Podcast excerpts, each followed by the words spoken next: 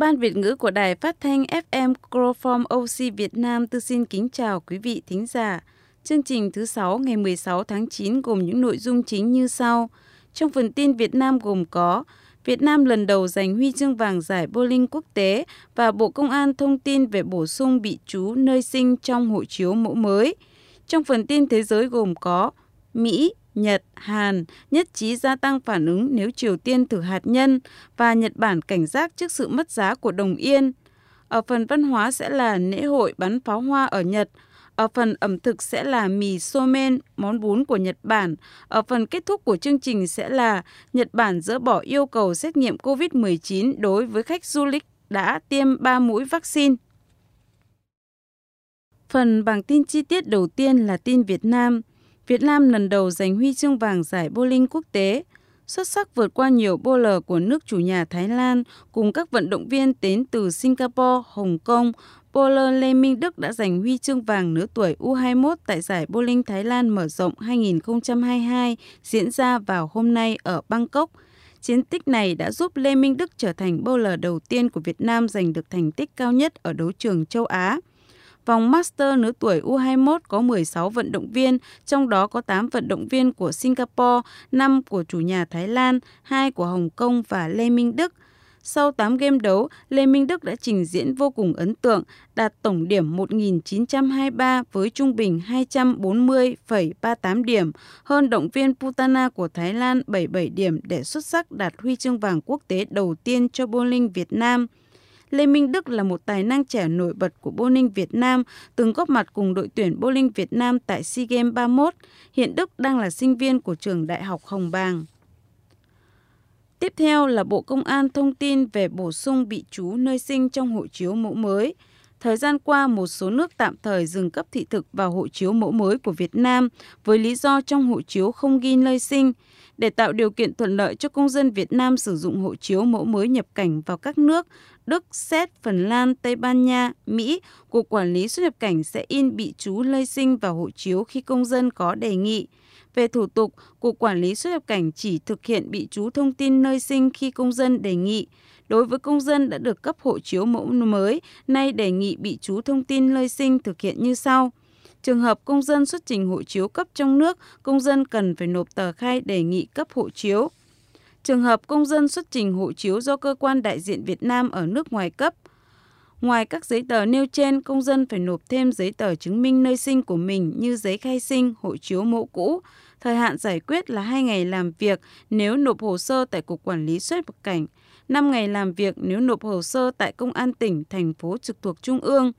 Đối với công dân chưa được cấp hộ chiếu mẫu mới, nay đề nghị cấp hộ chiếu kèm bị chú thông tin nơi sinh, thành phần hồ sơ và thời hạn giải quyết thực hiện theo quy định tại luật xuất cảnh, nhập cảnh của công dân Việt Nam. Tuy nhiên, tại mục nội dung đề nghị trong tờ khai cấp hộ chiếu ghi rõ cấp hộ chiếu và bị chú nơi sinh. Về lệ phí, miễn lệ phí đối với việc bị chú nơi sinh và hộ chiếu. Trong phần tin thế giới gồm có Mỹ, Nhật, Hàn nhất trí gia tăng phản ứng nếu Triều Tiên thử hạt nhân. Cố vấn an ninh hàng đầu Hàn Quốc Kim Sung Han cho biết như trên sau cuộc gặp với những người đồng cấp Mỹ và Nhật Bản. Nếu Triều Tiên tiến hành vụ thử hạt nhân thứ bảy, phản ứng của chúng tôi sẽ khác so với những lần trước đó, ông Kim nói.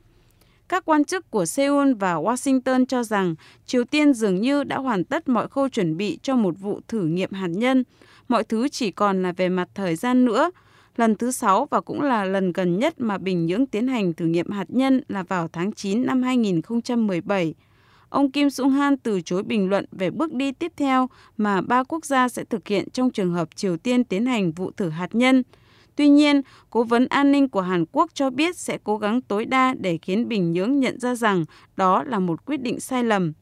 Cuộc họp ba bên này lần đầu tiên giữa các cố vấn an ninh quốc gia hàng đầu của Mỹ, Nhật và Hàn Quốc trong 16 tháng qua, cũng là lần đầu tiên kể từ khi ông Kim nhận chức đầu năm nay. Cuộc họp diễn ra sau khi Tổng thống Hàn Quốc Yoon suk yeol đề xuất triển khai dự án viện trợ cho Triều Tiên chừng nào Bình Nhưỡng thể hiện cam kết phi hạt nhân hóa. Ông Kim cho biết Mỹ và Nhật đều phản ứng tích cực trước đề xuất của Seoul nhằm tái khởi động đối thoại với Bình Nhưỡng. Tiếp theo sẽ là Nhật Bản cảnh giác trước sự mất giá của đồng yên. Phát biểu với các phóng viên ở thủ đô Tokyo, Bộ trưởng Suzuki nhấn mạnh chính phủ Nhật Bản sẽ có hành động thích hợp nếu cần thông qua việc liên lạc chặt chẽ với các cơ quan quản lý tiền tệ ở các nước khác. Trước đó, trong phiên giao dịch sáng ngày 2 tháng 9 ở thị trường Tokyo, đồng yên tiếp tục mất giá mạnh so với đồng USD. Mở cửa phiên giao dịch vào lúc 9 giờ sáng, tỷ giá mua bán giữa hai đồng tiền này được niêm yết ở mức 140 yên trên USD, tăng mạnh so với mức giá đóng cửa 139 yên trên USD của phiên giao dịch chiều mùng 1 tháng 9. Tuy nhiên, khác với phiên giao dịch trước, đồng yên lại tăng giá nhẹ so với đồng euro. Tỷ giá giao dịch giữa hai đồng tiền này được niêm yết ở mức 139 yên trên euro, giảm nhẹ so với mức giá đóng cửa 139 yên trên euro của phiên dịch giao dịch trước. Theo các chuyên gia kinh tế, nguyên nhân chủ yếu khiến đồng yên mất giá mạnh so với đồng USD là do các nhà đầu tư lo ngại về khả năng khoảng cách lãi suất giữa các nền kinh tế Nhật Bản và Mỹ sẽ tiếp tục lới rộng. Nếu Cục Dự trữ Liên bang Mỹ tiếp tục tăng lãi suất trong phiên họp thường kỳ tháng 9, trong khi Ngân hàng Trung ương Nhật Bản vẫn kiên định với chính sách tiền tệ siêu lỏng nhằm hỗ trợ cho đà phục hồi của nền kinh tế do tác động của việc đồng yên mất giá và các quan ngại về khả năng đà tăng trưởng của nền kinh tế Mỹ sẽ chậm lại do Fed thắt chặt tiền tệ nên các chỉ số chứng khoán trên thị trường Tokyo đều giảm.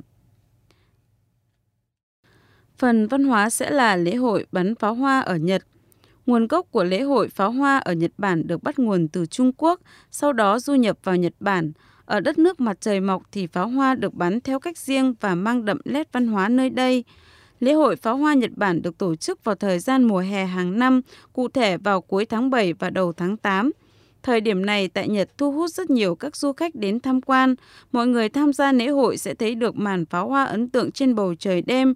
Đặc biệt trong lễ hội, mọi người thường mặc yukata tham gia lễ hội. Các loại pháo hoa Nhật Bản ở Nhật Bản, lễ hội bắn pháo hoa được diễn ra với nhiều loại pháo hoa khác nhau. Mỗi loại pháo hoa đều có những đặc điểm riêng và mang ý nghĩa khác nhau. Wadimono là loại pháo hoa truyền thống phân thành nhiều loại khác nhau, hoa mẫu đơn và hoa cúc. Với mỗi màu sắc khác nhau, lên pháo hoa Wadimono khi bắt đầu lên bầu trời sẽ tạo thành hình tròn với nhiều màu sắc rực rỡ và có các đặc điểm riêng. Katamono là loại pháo hoa kiểu mới với nhiều hình thù phong phú như quả bóng, bướm, trái cây với đa dạng các hình thù khác nhau như cá, bướm, trái tim nên khi bắn lên bầu trời rất đẹp và bắt mắt. Kowadimono được gọi là những đóa hoa rực rỡ trên bầu trời đêm. Mỗi khi được bắn lên bầu trời là loại pháo hoa này tạo thành một vườn hoa với những bông hoa duyên dáng khoe sắc trong bầu trời đêm. Han Wadimono tương tự như pháo hoa kích cự, những loại pháo hoa này có ít thuốc nổ hơn. Han Wadimono cũng giống như loại thuốc nổ mạnh như Wadimono. Khi pháo hoa Han Wadimono dần rơi xuống đất thì trông giống như cảnh liễu tạo lên một cảnh đẹp tuyệt vời nhất. Trong phần văn hóa sẽ là mì somen, nguyên liệu tương tự như đông nhưng sợi mì somen có đặc điểm là kích thước rất nhỏ, chỉ khoảng 1,3 mm nếu làm bằng máy và 1,7 mm nếu làm bằng tay. Trong khi đó, tên gọi ư đông là chỉ những sợi mì làm từ bột mì có kích thước trên 1,7 mm. Hình thức hiện giờ của somen, cách làm và cách chế biến hầu như là được hình thành vào giai đoạn được ghi chép nhiều trong các văn thư, somen khi đó cũng chỉ xuất hiện trong đền chùa và những bữa tiệc hoàng gia nên chưa phổ biến đến tầng lớp bình dân. Cho đến năm 1750 của thời đại Edo, somen chính thức được người dân biết đến rộng rãi và đến nay đã trở thành một trong những món mì tạo nên dấu ấn Nhật Bản sánh vai cùng udon, soba và ramen. Ngày 7 tháng 7 là ngày somen. Nhiều địa phương có phong tục ăn mì somen vào ngày mùng 7 tháng 7, tức ngày lễ Tanabata hay còn gọi là lễ thất tịch. Có nhiều giả thuyết về nguồn gốc của ngày Somen, nhưng đáng tin cậy nhất có lẽ là những dòng ghi chép trong quyển Engisiki vào thời đại Heian. Món ăn giải nhiệt ngày hè được người Nhật yêu thích chính là từ somen, nổi tiếng và được người Nhật yêu thích nhất, đặc biệt khi vào mùa hè, là hiyashi somen. Tương tự như yarusoba, hiyashi somen cũng được ăn bằng cách nhúng sợi mì ướp lạnh vào nước chấm men chuyu rồi thưởng thức sợi mì mát lạnh tấm đượm vị đậm đà tròn đầy của nước chấm từ tàu biển và khô cá tạo cho thực cách cảm giác vừa thỏa mãn vừa thích thú. Bên cạnh đó, Nagashi Somen cũng là một hình thức thưởng thức mì somen rất thú vị. Sợi mì somen được thả trôi trên ống trúc hoặc tre. Thực khách đứng bên cạnh cầm sẵn bát nước chấm pha một ít phụ liệu như hành lá, mè rang, gừng băm, sẽ dùng đũa vớt mì và dùng thỏa thích. Trông có vẻ đơn giản nhưng Nagashi Somen đòi hỏi thực khách phải rất tập trung và khéo léo vì sợi mì trơn tuột khó gắp. Với trẻ con thì Nagashi Somen không chỉ đơn thuần là món ăn mà còn là hoạt động vui chơi thú vị. Phần kết thúc chương trình sẽ là Thủ tướng Nhật Bản Fumio Kishida ngày 24 tháng 8 cho biết nước này sẽ dỡ bỏ yêu cầu xét nghiệm COVID-19 trước khi đến Nhật Bản với khách du khách đã tiêm 3 mũi vaccine phòng bệnh này. Hiện Nhật Bản đang áp dụng các biện pháp kiểm dịch nghiêm ngặt nhất trong số các nền kinh tế lớn, theo đó yêu cầu du khách phải có kết quả xét nghiệm âm tính với virus SARS trong vòng 72 giờ trước khi khởi hành đến nước này. Trước đó, vào tháng 5, Thủ tướng Kishida đã bày tỏ muốn điều chỉnh các biện pháp kiểm soát biên giới của Nhật Bản phù hợp hơn với các biện pháp của các quốc gia khác thuộc nhóm các nước công nghiệp phát triển. Nhật Bản bắt đầu mở cửa đón khách du lịch từ tháng 6 năm 2022 sau 2 năm đóng cửa do dịch COVID-19. Cảm ơn quý vị đã theo dõi và lắng nghe chương trình. Mọi liên lạc xin quý vị gửi về kokoro.jp. Muốn nghe lại chương trình, xin quý vị hãy liên lạc đến dadico.gp. Chào tạm biệt và hẹn gặp lại ở chương trình thứ sáu tuần sau nhé.